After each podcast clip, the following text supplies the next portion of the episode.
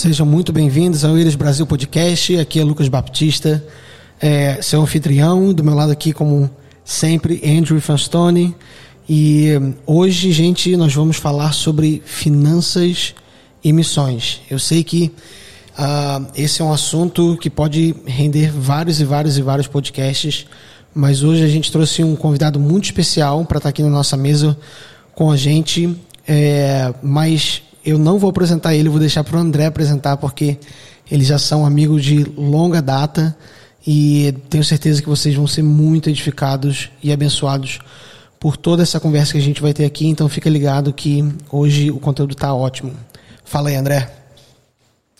Valeu, Lucas. Boa, boa noite, né? Boa tarde, bom dia. Não sei quando vocês estão escutando, mas hoje a gente tem um, um amigo muito especial. Acho que faz quase 20 anos, né? Quase. Quase 20 anos que a gente conhece. Eu, no meu celular, o nome dele é Chefe. Chefe Steve, que é que eu tinha uma época, a gente andava no jogo juntos, e ele foi o líder da base aqui na Fortaleza. Então, ele foi meu chefe por vários anos. E, mas muito mais que isso, durante todos esses anos, eu realmente tenho me inspirado e aprendo muito cada vez que eu converso com ele. Ele é um esposo, pai de seis filhos, quatro netos. Ele realmente está multiplicando alcançando as nações e ele lidera Nations to Nations aqui em América Latina e ele também tem a escola de negócios e talvez ele pode se apresentar um pouco mais mas Steve muito muito obrigado por estar aqui conosco e espero que este tempo vai ser um tempo abençoador para nossas vidas e todo mundo que está escutando Amém. É um grande prazer. Obrigado pelo convite. É uma honra para estar aqui com vocês. E realmente é uma grande honra também te conhecer, Andrew, para todos estes quase 20 anos, é? E tem sido uma grande bênção para minha vida conhecer o Andrew Fanstone. Eu, eu lembro, não sei se você lembra, Andrew, uma vez que nós encontramos lá em Inglaterra, é? Foi. É. É, foi para um lanchonete, como se chama lá? Um, um pub? É, um pub. Yeah. a gente não bebeu cerveja, mas. mas uh, muitas muitas experiências juntos. Hum. Eu não sei se você lembra aquela vez lá em Oitão Preto, em que nós saímos de lá e tinha um carro de polícia que parou e colocou muitas armas apontado para nós. Né? Foi. Então, é, a gente conhece em todos os lugares, né? lá nas favelas no Brasil, lá na lugares chiques da Inglaterra, mas é, é muito bom andar junto, é, junto com alguém que realmente dá para confiar mesmo em tudo. Então, Steve, para a gente dar a pontapé inicial para o nosso assunto de hoje, eu acho que tem muitas maneiras, muitas vias de entrada para a gente uh, abordar esse assunto. Mas uma que eu gostaria de entrar é especificamente na nossa cultura brasileira. Você já está aqui no Brasil 18 anos, 20 Sim. anos? 18 anos, né? E, enfim, você está dialogando com a cultura brasileira todos esses anos. E você com certeza já percebeu isso, que um, nós não conseguimos alinhar esses dois conceitos de fé e planejamento. Hum. É muito difícil para o brasileiro ter uma, uma mente planejadora. É, enfim, a gente pode falar um pouco mais sobre isso, do porquê, mas qual seria a raiz disso e, e como que a gente pode unir essas duas coisas, sendo que hoje a gente entende com, como uma anulando a outra, né? Quem planeja demais é porque não tem fé e quem tem fé é sinônimo de uma pessoa que, né, uhum. não precisa trabalhar e tal. E como que a gente concilia isso em missões, na sua opinião? É, como você disse, isso é bem abrangente, é bem é grande.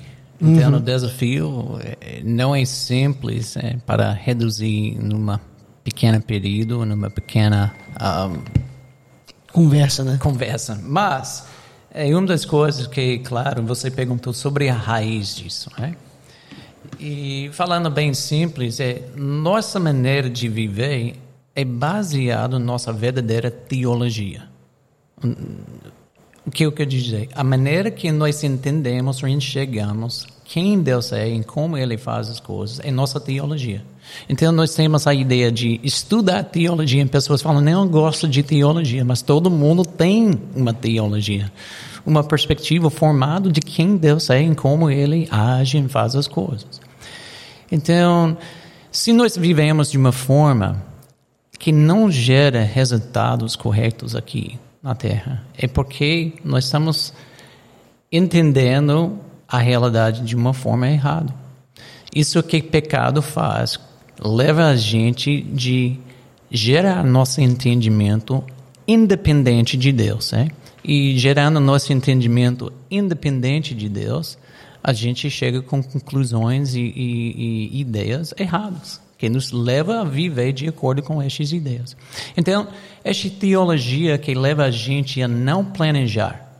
Se Deus está no controle de todas as coisas e tudo na minha vida já é estabelecido absolutamente por Deus, por que eu vou, vou planejar? Não preciso planejar, porque tudo vai acontecer da maneira que Deus quer. Só há um problema com isso onde entra a questão de pecado e desobediência. Porque desobediência não é o que Deus quer.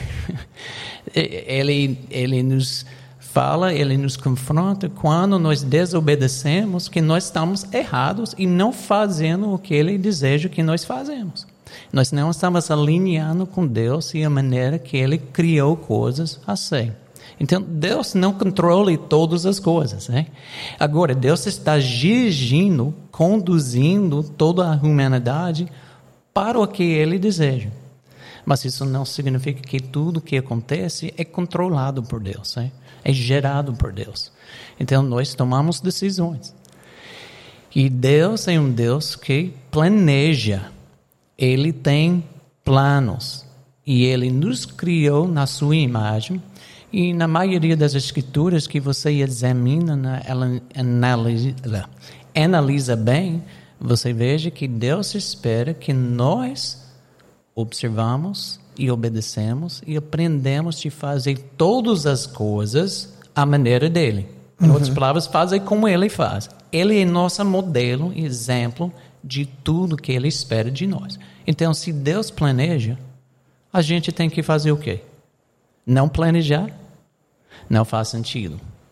Uhum. Então, isso é, é o raiz deste probleminha da gente acha que se eu tenho fé em Deus, eu não preciso planejar, porque Ele vai resolver tudo para mim e eu não preciso. Só preciso estar, como eu posso dizer, andando no carro e que Deus está fazendo tudo. Né?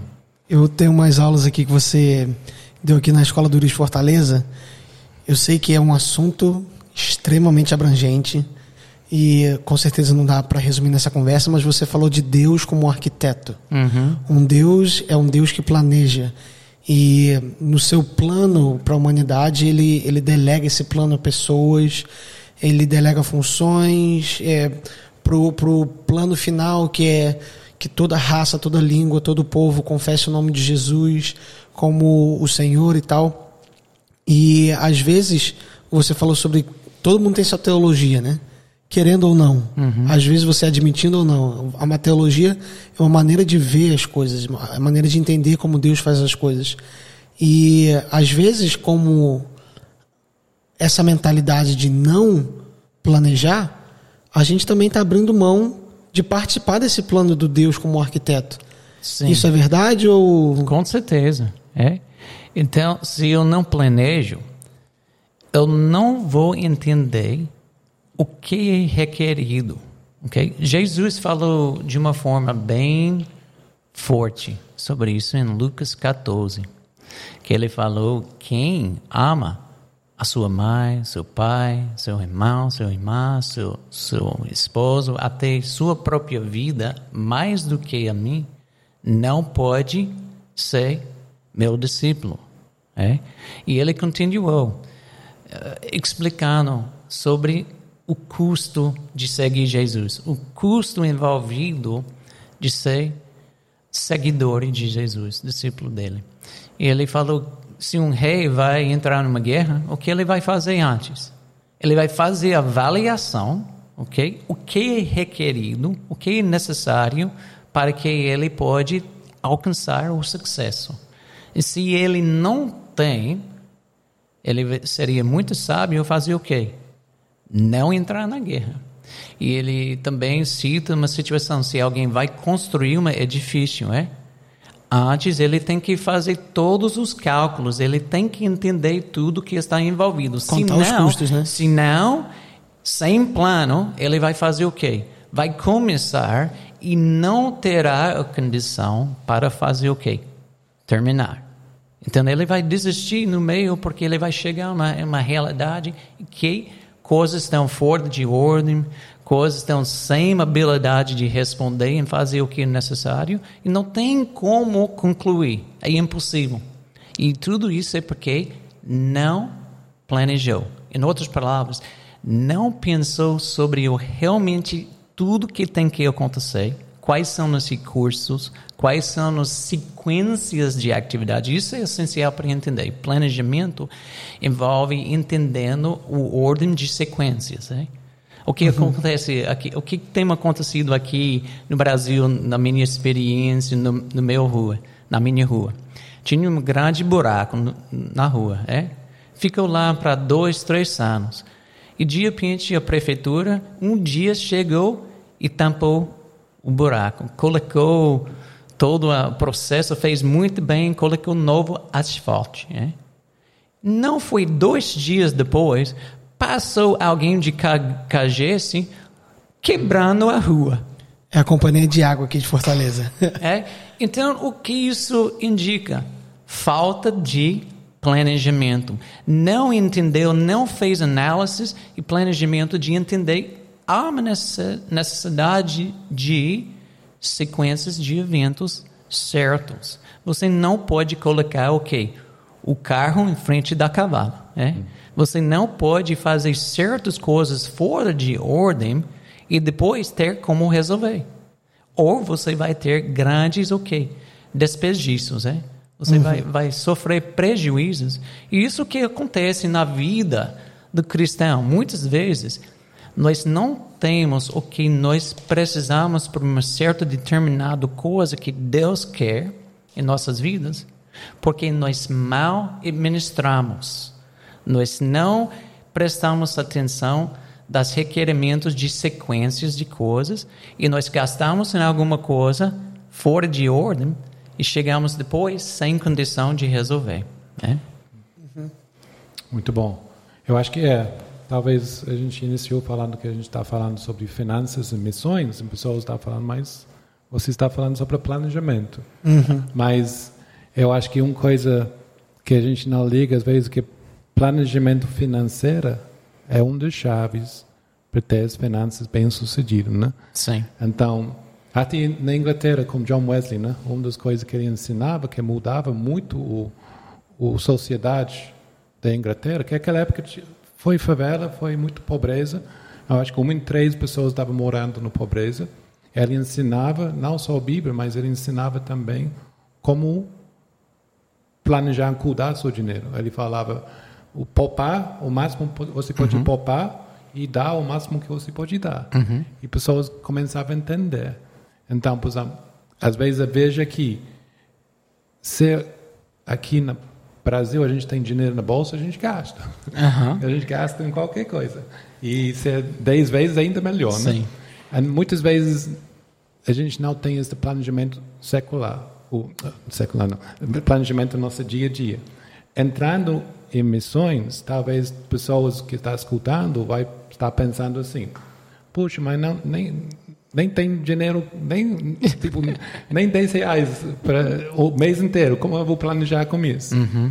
Mas o, uma das coisas que eu vejo, muitas pessoas falam, dá desculpa para não entrar em missões por causa da falta de provisão. Uhum.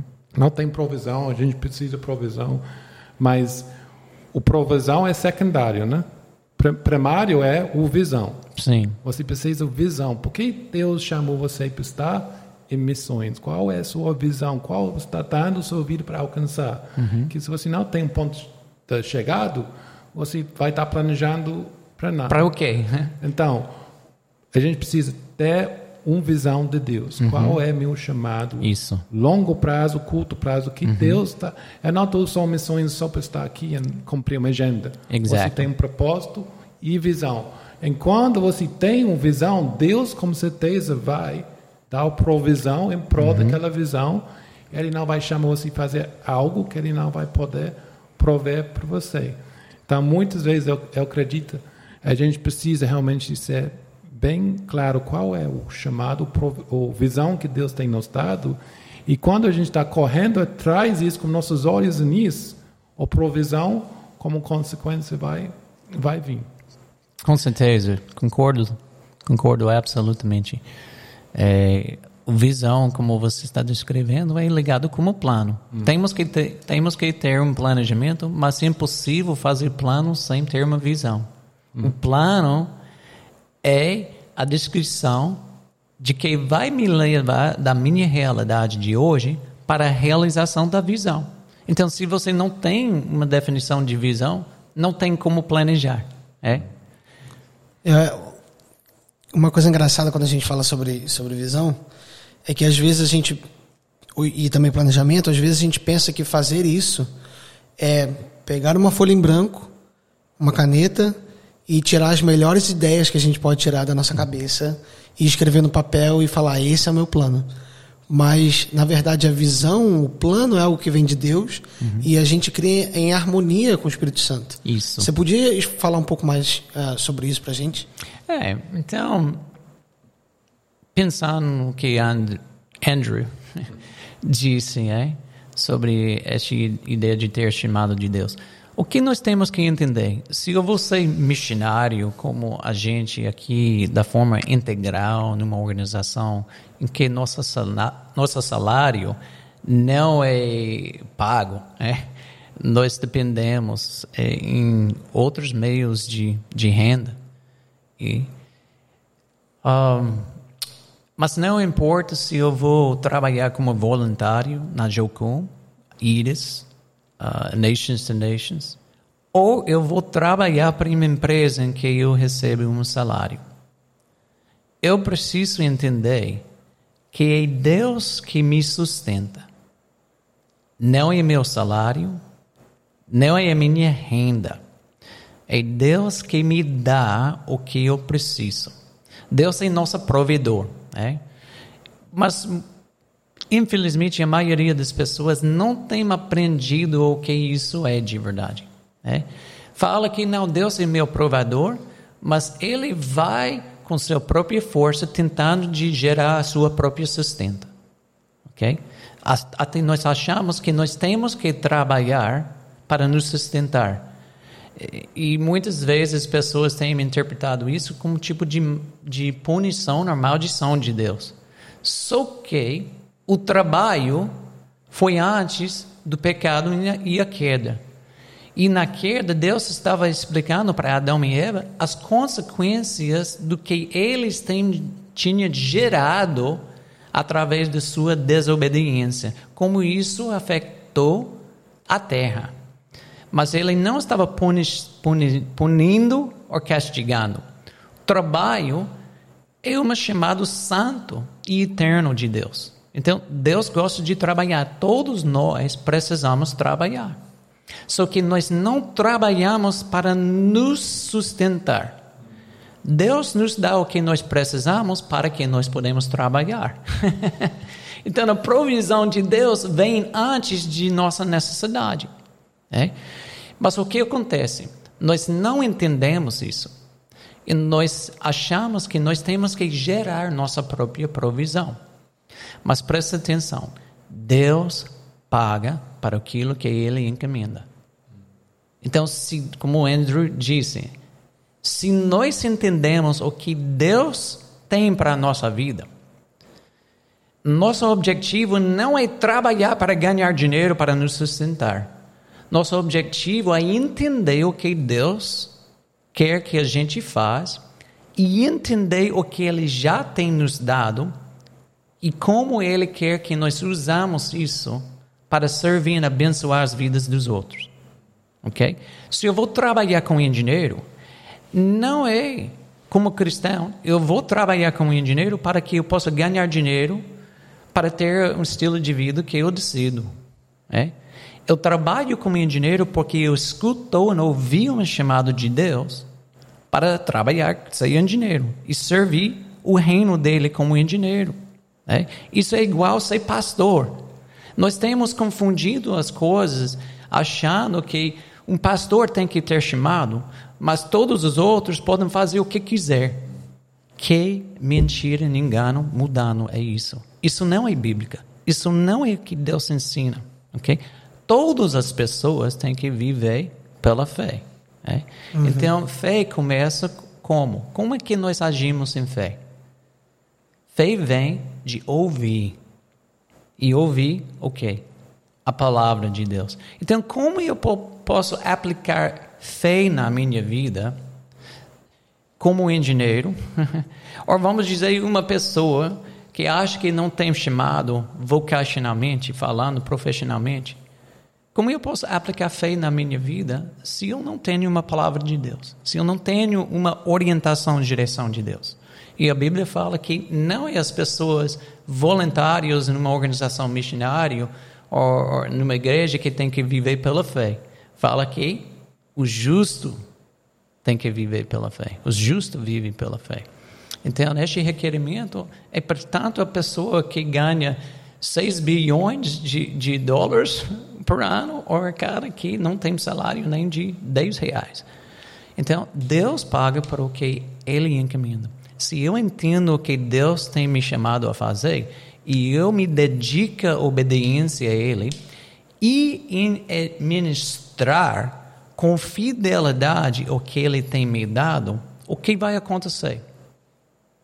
Eu vou alinhar com a provisão de Deus. Eu vou ter o que eu preciso, porque Deus não falha. Deus não engana. Ele não engana a gente. Ele não mente. Deus realmente, 100% das vezes, paga para o que ele encomenda. Mas duas coisas acontecem. Você, pode pensar, se Deus paga para tudo que ele encomenda, por que às vezes nós faltamos o que nós precisamos? Né? Então, algumas, algumas dicas. Primeiro, é, nós fazemos coisas que Deus não pediu para a gente fazer. Claramente pode pensar como isso vai complicar a questão de ter recursos que nós precisamos. Segundo, é que nós não administramos fiel o que Ele nos dá. Nós usamos o que Ele tem nos dado para coisas de uma forma errada ou não de, de uh, em alinhamento com o propósito de que Ele nos dá. A, a, a história dos talentos fala o quê? Aquele é que fiel com o quê? Pouco seria dado mais. Mas aquele que é infiel, o pouco que ele foi dado ainda vai ser tirado. Retirado, é? Tirado. Então, isso é uma grande dica para nós que parece que a maioria de nós não prestamos atenção deste facto. Deus não responde nossas necessidades. Nós achamos se eu fico gritando, chorando, Deus, Deus, Deus, Deus vai responder. Mas, de fato, Deus já nos deu.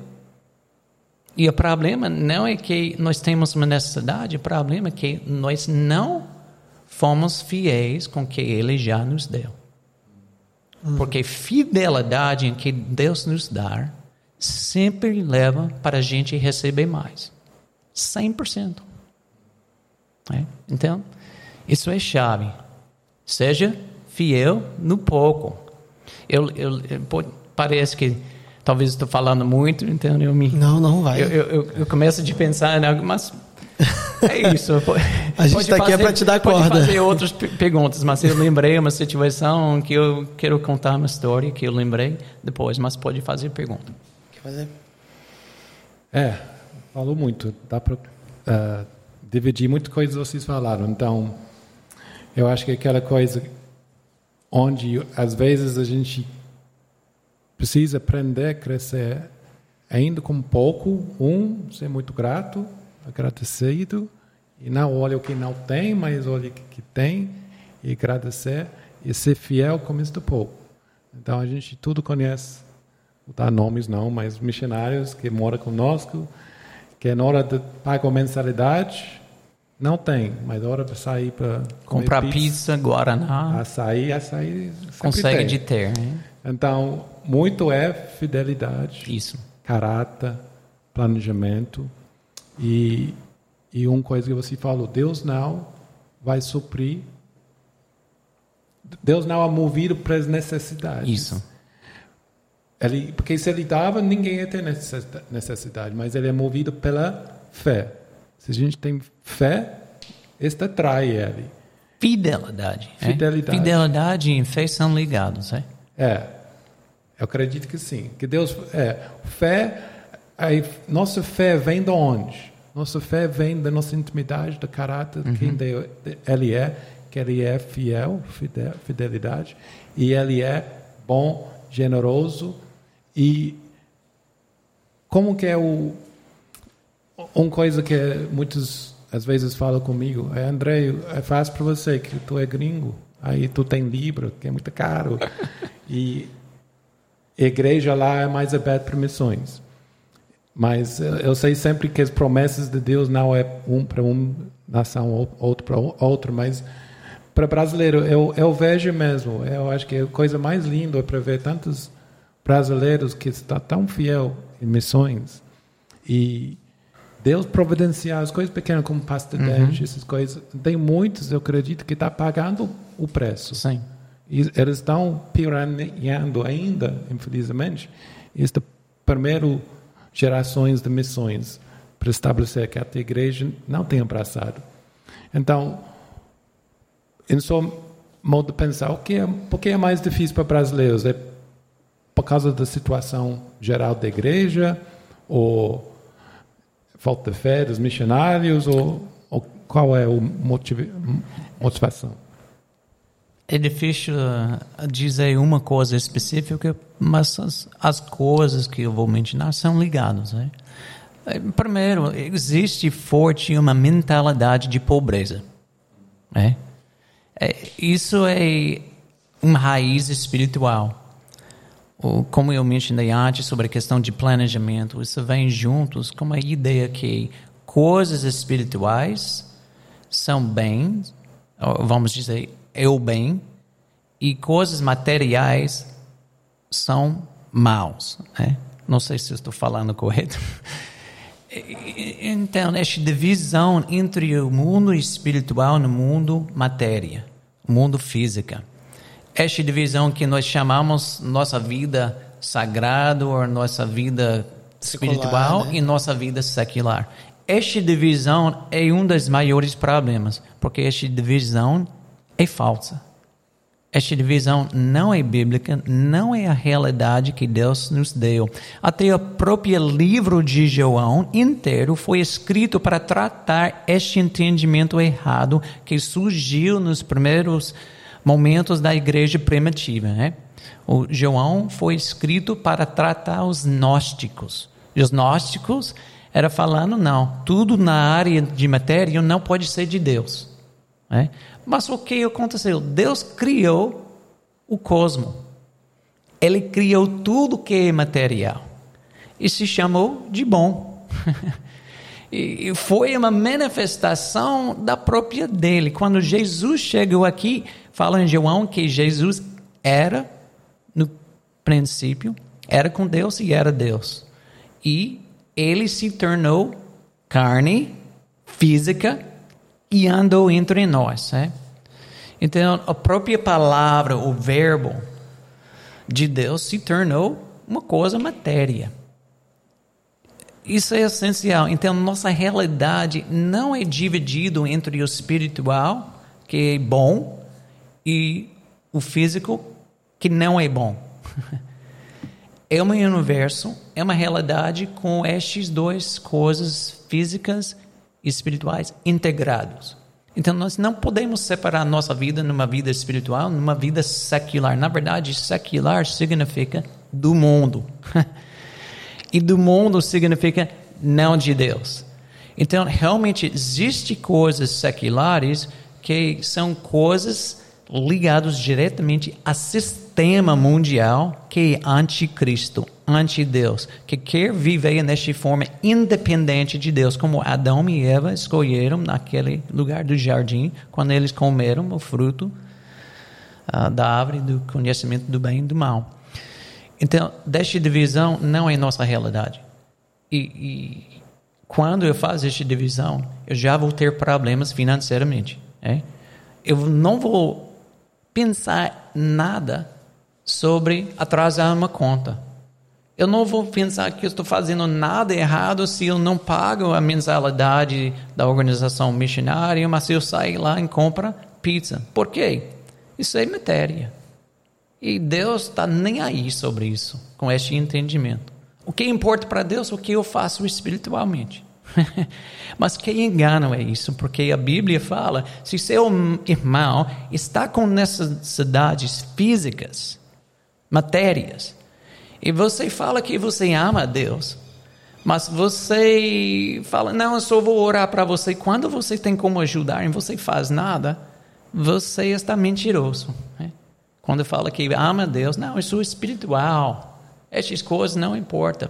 Então nós não podemos fazer essa separação. Isso é uma das áreas que eu vejo é uma grande fonte deste problema. É, e, outra coisa, eu não me lembro o que eu pensei antes. Isso uh, teologicamente seria chamado de dualismo, né? Isso.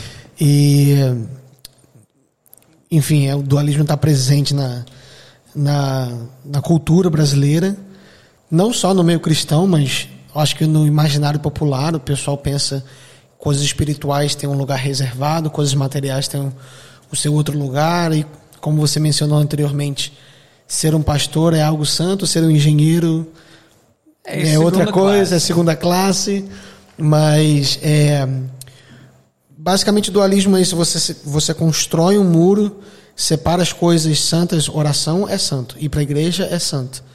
Ler a Bíblia é santo, ser um pastor é santo, ser missionário é santo. Botar do outro lado, ir ao cinema não é santo. Trabalhar, nem tanto. Jogar futebol. Jogar futebol, conversar com os amigos. É. Né? mas, mas uma coisa que a gente se esquece é que o chão é de Deus. Uhum. Ou seja, tudo a Ele pertence. Então, quando a gente faz essa divisão, a gente está negando o senhorio de Cristo sobre todas as coisas. Exato. E, inclusive, tem um livro chamado. Uh, Inteligência Humilhada, de um teólogo brasileiro chamado Jonas Madureira, que ele fala sobre esse dualismo e ele fala que é um dos maiores pecados da igreja, porque ah, esse não é o evangelho. Esse, esse evangelho dualístico, separado. Esse não é o evangelho verdadeiro que Cristo apresentou para nós. Mas como a igreja tem vivido isso tão fortemente, essa é a imagem que a igreja tem apresentado para o mundo. Sim. Então esse evangelho falso está sendo apresentado para o mundo e o mundo está rejeitando aquilo que não é o evangelho Exato. verdadeiro. Então o, o, pecado da igreja, se o mundo rejeitasse o evangelho pelo que ele é, Jesus já alertou a gente para isso. Mas a gente está fazendo o mundo odiar aquilo que não é o evangelho Exato. verdadeiro. E isso é um pecado tão grave, tão grave, porque a gente está apresentando um Jesus maquiado, uhum. transformado, feito as nossas afeições. Uhum. E as pessoas estão rejeitando isso. Um Jesus que pode nos levar para um céu melhor, mas não pode resolver nossos problemas aqui, na verdade. Uhum. E aí, como que é grave isso uh, na, na, cultura? Não sei, eu posso falar de maneira geral, mas na nossa cultura brasileira isso é muito forte. Muito forte mesmo. Mas, é, no mesmo tempo, é uma área em que eu vejo Deus trabalhando muito forte. É? Tá acontecendo muita mudança nesse sentido, é? hoje em dia. Você vê isso? Vejo isso. Eu, eu estou falando nesse sentido para todos os 18 anos que eu estou aqui no Brasil. E ao longo deste tempo, pessoas têm prestado atenção, têm entendido, têm mudado mas a recepção, receptividade em resposta tem sido percentualmente poucos. Nos últimos, no último ano, a diferença é gigante. Tenho pessoas dizendo, meu Deus, como, como se estivesse caindo as escamas dos olhos. Né? Exatamente. Especialmente essa, essa, crise econômica que tem acontecido nos últimos 4, 5 anos e tem aumentado a partir deste momento de Covid. É? Pessoas estão abrindo os olhos. e outra meia-verdade, às vezes, que a gente acredita, você falou que um dos raízes é a mentalidade de pobreza, né? Uhum. Às vezes a gente veja que é ser santo, missionário bom, precisa tipo sofrer. Sofrer, tem que sofrer. Não tem nenhum plano de saúde, não tem nenhum é. sustento digno, né? Aí essa é verdade? Ou hum. missionário pode ter um carrinho bom? Fala a verdade, eu, eu, ganho, eu, eu ganho um carro agora, uhum. pouco tempo atrás, né? Aí eu senti tão mal no meu carro. Eita. Aí isso mostra como é tão forte para mim. Uhum. Eu dei o meu carro, alguém me deu um carro. E ainda eu carrego isso muito. E, claro, depende muito na, na inclinação do seu coração. Né? Uhum. Essas coisas entram. Mas a gente conversa bastante. Às vezes a gente sai com um missionário, um grupo, e às vezes, por exemplo, quase nunca vai para um lugar bom, né? mas às vezes equipes de fora vêm né? nos leva para o ou churrascaria, aí às vezes as pessoas pensam, isso vou, não, não vou botar no meu Instagram, porque as pessoas vão ver e pensam que é, estou gastando uhum. o dinheiro na... Então, e, o que está ligado com isso? Esta ideia que tem que sofrer. Então, isso te leva para sempre estar manipulando ou enganando as pessoas que vai te apoiar. E cadê a graça nisso? É? Não está certo para a gente precisar manipular pessoas para dar para nós. então, Deus paga por o que Ele encomenda. E algumas pessoas, claro, para fazer certos trabalhos que eu faço, eu preciso muito dinheiro. então, no primeiro lugar, querendo obedecer Deus, nós devemos, como a Bíblia fala, nós devemos ser contentes. Se nós temos o que beber, o que comer, e para onde dormir, devemos ficar o quê? Contentes, certo? Então, é Deus que estabelece nosso estilo de vida. Se Deus quer me dar um estilo de vida elevado, beleza. Se Ele quer me dar isso para um momento e outro momento não, beleza o contentamento está com Jesus, sabendo que eu estou com Ele. É. Isso que Ele ofereceu para o jovem rico. O jovem rico achou, ele colocou o que? A sua segurança nas suas riquezas. E nós não podemos colocar nossa segurança nas coisas que Deus nos dá. Nossa segurança tem que ser na própria pessoa de Deus. E se nós estamos bem com Ele, Ele é fonte de tudo. Então ele pode nos dar o que ele quer. Okay? Mas para realizar os grandes planos de Deus, eu preciso de, de recursos, preciso de muitas coisas. Então, eu preciso priorizar o que Deus me chamou a fazer. E se eu preciso um bom carro para fazer o que Deus me chamou para fazer, Deus vai providenciar para um bom carro. Eu não tenho que ter um carro que em todos os momentos está quebrado e eu não consigo de chegar no lugar onde eu preciso em coisas assim. Né? Mas eu, eu lembro um momento, em alguns anos atrás, eu tinha o dinheiro para comprar um carro novo. E eu não comprei, porque Deus tinha me dado certos lugares onde eu precisava viajar. Okay? Meu carro não foi, foi antigo, não foi o mais bonito. E pessoas tinham pena de mim, não porque o carro não funcionou, mas porque eu sou americano, porque eu não tenho um carro de luxo, um carro eh, importado, de melhor condições espaço, coisas assim. Então, a prioridade minha foi fazer o que Deus me pediu fazer. Né? Então, nós temos que, que entender Deus não precisa que a gente sofre, é, como isso vai fazer a gente santo. Eu não sou santo porque eu sou pobre. eu sou santo quando eu obedeço a Deus. É? E Deus pode querer que eu doar é? milhares de, de reais, milhares de dólares. Como eu vou doar milhares de dólares se não passa para o mínimo? é? Mas eu não preciso sofrer para ser santo. E o oposto não é a verdade também. É a teologia de prosperidade. A teologia de prosperidade é baseado no cosmovisão, na perspectiva secular aplicado às escrituras. Ok? Então, o pobreza não nos oferece a verdade. A volta, vamos dizer, aliás, a volta de pobreza que baseado em enanismo, estas coisas de gnosticismo, uhum. o mundo espiritual é que é importante para Deus. Isso é, não nos dá o que nós precisamos na vida aqui, ok? Mas muitos ficaram frustrados com isso e viraram para o movimento da teologia de prosperidade, que não é bíblica também, não é de Deus. É? Então, a prosperidade fala que Deus tem que me abençoar.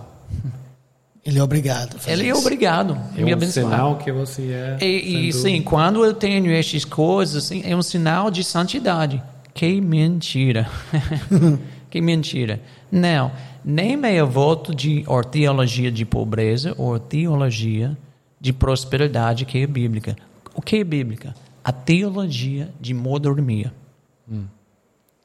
Deus gosta de cuidar de mim e eu gosto de ser seu mordomo fiel. Então, o que Deus me dá, Ele me dá por um propósito. Então, eu tenho que saber por que Ele me deu. Eu tenho que multiplicar o que Ele me deu, porque Ele fala isso. Ele espera que nós usamos, mas também nós multiplicamos tudo que nós recebemos. É? Dá um retorno. Então, para ser um mordomo fiel, o, o mordomo está preocupado sobre o que ele vai ter, o que ele vai comer, o que ele vai. Você conhece mais esta história lá na Europa? Hein? Tem mordomos lá, stewards que cuidam. Um exemplo é a história de Batman, né? O Batman tinha o, o Alfred. Alfred, é. Alfred era o mordomo dele. E ele cuidou tudo hum. com fidelidade para servir os propósitos de quem? O dono, o Batman. O, o, o Jesus. É, e neste caso, mas Alfred foi bem cuidado. É. Tinha o que ele precisava. Ele não precisava preocupar sobre o que ele vai ter, porque ele estava servindo os propósitos do dono com fidelidade. É? E o dono cuidou bem dele, sem, sem, sem dúvida. Hum. Esta é a imagem que nós temos que ter entender. Se eu estou faltando o que eu preciso, o que está errado comigo? Não o que está errado com Deus. Não o que está errado com minha igreja. Não o que está errado com os outros. Muitas pessoas, missionários, falam: Ah, eu não consigo de ter dinheiro porque minha igreja não tem visão missionária. Quando alguém fala isso, se você está me ouvindo agora, você pensa assim: sua igreja não tem visão missionária? O problema está com você, porque você está dizendo, eu não tenho visão missionária, porque você é igreja. é. Então, se você tem visão missionária, sua igreja tem. Então, é para você praticar os princípios bíblicos. É para você demonstrar a fidelidade de Deus na sua vida para que outros possam entender o evangelho do reino de Deus, como você falou. Nós devemos pregar verdadeiro evangelho. Uhum. Né? E quando nós dividimos, como você disse, seguindo a linha de, de pobreza e meu destino, é a maneira que eu sou mais santo, ou prosperidade é o sinal da minha santidade, teologia de prosperidade. Qualquer um destes dois prega o evangelho falsa, mas uma boa modernia, uma boa ministração de fidelidade das coisas que Deus tem te dado, que você paga as contas em dia. Ó, oh, isso é um dos problemas porque o missionário falta dinheiro. Ele não é fiel para pagar suas obrigações. Não é fiel, como você disse, está devendo a base. Está devendo a base, está devendo conta de, de luz, Está devendo alguém que prometeu uma coisa. e ele recebe dinheiro para suas necessidades e ele coloca em frente o uso da dinheiro ou recursos para necessidade antes de praticar justiça, aí onde ele está falhando e causando a falta de provisão na sua vida. O, o Mateus 6 ensina isso, é? Busca no primeiro lugar o quê? O reino de Deus. O reino de Deus, ou vamos, vamos traduzir ele para uma coisa. Busca no primeiro lugar a vontade de Deus, né? Para a sua vida, a vontade de Deus para aqui na terra. Busca o reino de Deus e o que? A sua justiça. E o que vai acontecer? Todos. Todas essas coisas. Todas as outras coisas, quais coisas? Nossas necessidades comida, alimentação, o que nós precisamos serão o acrescentados. Mas o que acontece? Vamos imaginar, eu tenho conta de luz que eu preciso pagar. Eu fiz compromisso com a Enel aqui. É? Você me, me dá energia e eu vou pagar a conta, é? Que eu estou te devendo. Okay? O momento quando a conta chega, isso não é uma necessidade, isso se torna uma obrigação. Você tem uma obrigação a pagar essa conta porque você já consumiu a energia, ok? Então, você não pode dizer, ah, eu tenho que comprar almoço agora, ok? Eu tenho uma conta de luz de, de, de 200 reais e eu tenho só 200 reais mas eu estou sem comida na casa. O que você faz?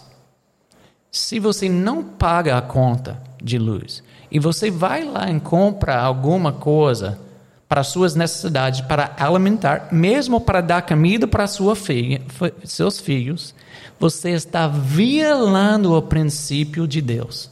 Você está roubando, porque aquele dinheiro, aquele 200 reais que você tem em mão, não é seu ele já pertence ao Enel, a empresa de, de luz. E se você gasta este dinheiro em outra coisa e não paga a conta, você é ladrão. Você está roubando, porque aquele, aquele dinheiro já é reservado, destinado, né? destinado a pagar aquela conta de obrigação. Quando você usa um dinheiro de. Se você, você. Andrew, você pode entrar na casa sem pedir permissão, usar qualquer coisa da casa de outra pessoa? Não. Você pode pegar o carro de qualquer pessoa aqui e usar como você quer? Não. Isso é chamado o quê? Roubo, é? Roubo. Então, quando nós não pagamos nossas contas, e nós usamos o dinheiro para nossas necessidades, nós não estamos entendendo Mateus 6. O que acontece? Quando nós violamos este princípio, nós cotamos a fonte para mais recursos a vem de Deus.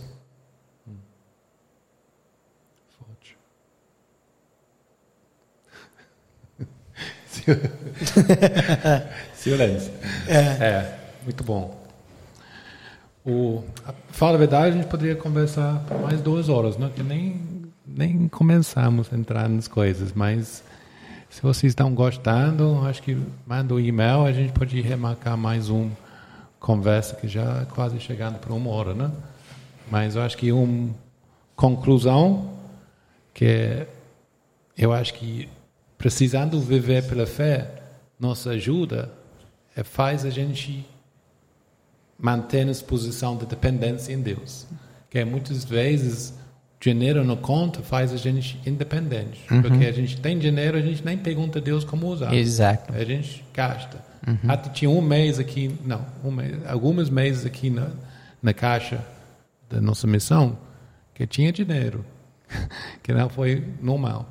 E aqueles meses a gente tinha dinheiro, então só gastava nas necessidades que a gente precisava. Outros meses, geralmente precisa orar para o dinheiro entrar uhum. e tem pouco dinheiro, então Deus, como que uso esse dinheiro? E você realmente é muito mais alinhado com o que eles estão querendo. Uhum. Então, viver em missões tempo integral é um, uma estrada uh, estreito, né? Uhum. Porque realmente faz você dependente, né? Porque como você falou, Deus vai só pagar a conta que ele pediu. Então, uhum. se a gente está fazendo mil e um coisas que pode ser bom, mas não foi direcionado para ele, a gente vai entrar no prejuízo. Exatamente. Então, vivendo para fé é para mim é um privilégio. Talvez a gente faz outro podcast, todos os milagres, né? Da, dos finan, da, milagres financeiros que Sim. a gente tem visto e a gente nem e são nisso, muitos, né? Que é muito, uhum. mas o realmente faz a gente fica bem dependente ao ouvir a voz de Deus em ser fiel como pouco que a gente tem, Isso. viver uma vida de caráter, de agradecimento para as coisas que a gente tem, generosidade para realmente multiplicar uhum. e vivendo esses conjuntos de princípios, a gente vai sim prosperar e poder completar a visão que Deus tem para cada um de nós. Só antes de ir embora, você tem alguns livros que Sim. você pode indicar sobre essas áreas? Então, queremos indicar, ou eu quero indicar alguns livros que são disponíveis em português. Pode adquirir com a gente na n2nbrasil.com. É, primeiro que eu quero indicar é escrito para Lauren Cunningham. É tremendo. É chamado Fé e Finanças no Reino de Deus. É um livro fantástico que eu li a primeira vez faz mais ou menos 20 anos atrás. E outro que eu quero encomendar, recomendar é novinho. É, foi lançado no ano passado pelo colega, um amigo meu, discípulo meu, chamado Murilo Maciel. Ele escreveu um livro chamado Fundamentos, Princípios Essenciais para uma Vida Cristã Frutífera. Então, trata, uh, eu acho, oito princípios e um desses esses capítulos é dedicado totalmente sobre finanças. É? Você e sua fin, suas finanças é o título do capítulo. E ele elabora muito bem na questão de como é, colocar certos princípios em ordem. Você mencionou um, um dos primeiros princípios que ele menciona é contentamento, o segundo é generosidade. É? Então, é, é um livro excelente que eu recomendo. E outro, por final, é chamado Fazendo Negócios à Maneira de Deus, escrito por Dennis Peacock. Este livro eu tenho promovido alguns 10 anos aqui no Brasil.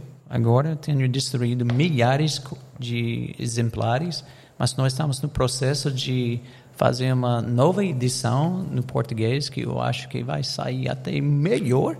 Ele já é tremendo, mas vai melhorar algumas coisas para ser uma leitura mais uh, edificante, mais eficaz. Mas este livro é para todos os cristãos. Ele fala muito sobre a questão de mordomia, né? A questão uhum. de como gerenciar os bens que recebemos para a glória de Deus e para os propósitos de Deus. E pessoas acham que isso só tem com algumas pessoas que são empresários. Mas este livro é sobre todo mundo está envolvido no mercado. Todo mundo lidera com dinheiro e negócios. Então nós temos que saber como é que Deus faz negócios, né? para a gente entender como fazer também da maneira correta, que vai causar o reino dele de crescer aqui na terra. Uau, uau, uau, uau. Obrigado, Steve, pela sua uh, presença aqui no nosso podcast. A gente, com certeza, e todos os ouvintes foram muito abençoados. Obrigado pela sua presença. Obrigado, Andrew, também. E a todos que ouviram até aqui. Um, são livros realmente muito bons. Eu, eu vou comprar não sei se vou comprar todos, porque eu estou com a minha mala muito cheia. Não sei se eu vou conseguir levar todos comigo para Tailândia, mas um, deles eu vou adquirir. E espero que você tenha sido abençoado, edificado. E, gente, compartilha, porque um, assuntos que foram falados aqui uh, são princípios. Em princípios precisam ser espalhados, precisam ser compartilhados. Compartilhe com o máximo de pessoas possíveis. E, e dá o like aí também, faça tudo. E muito obrigado e que Deus te abençoe. Até o próximo episódio.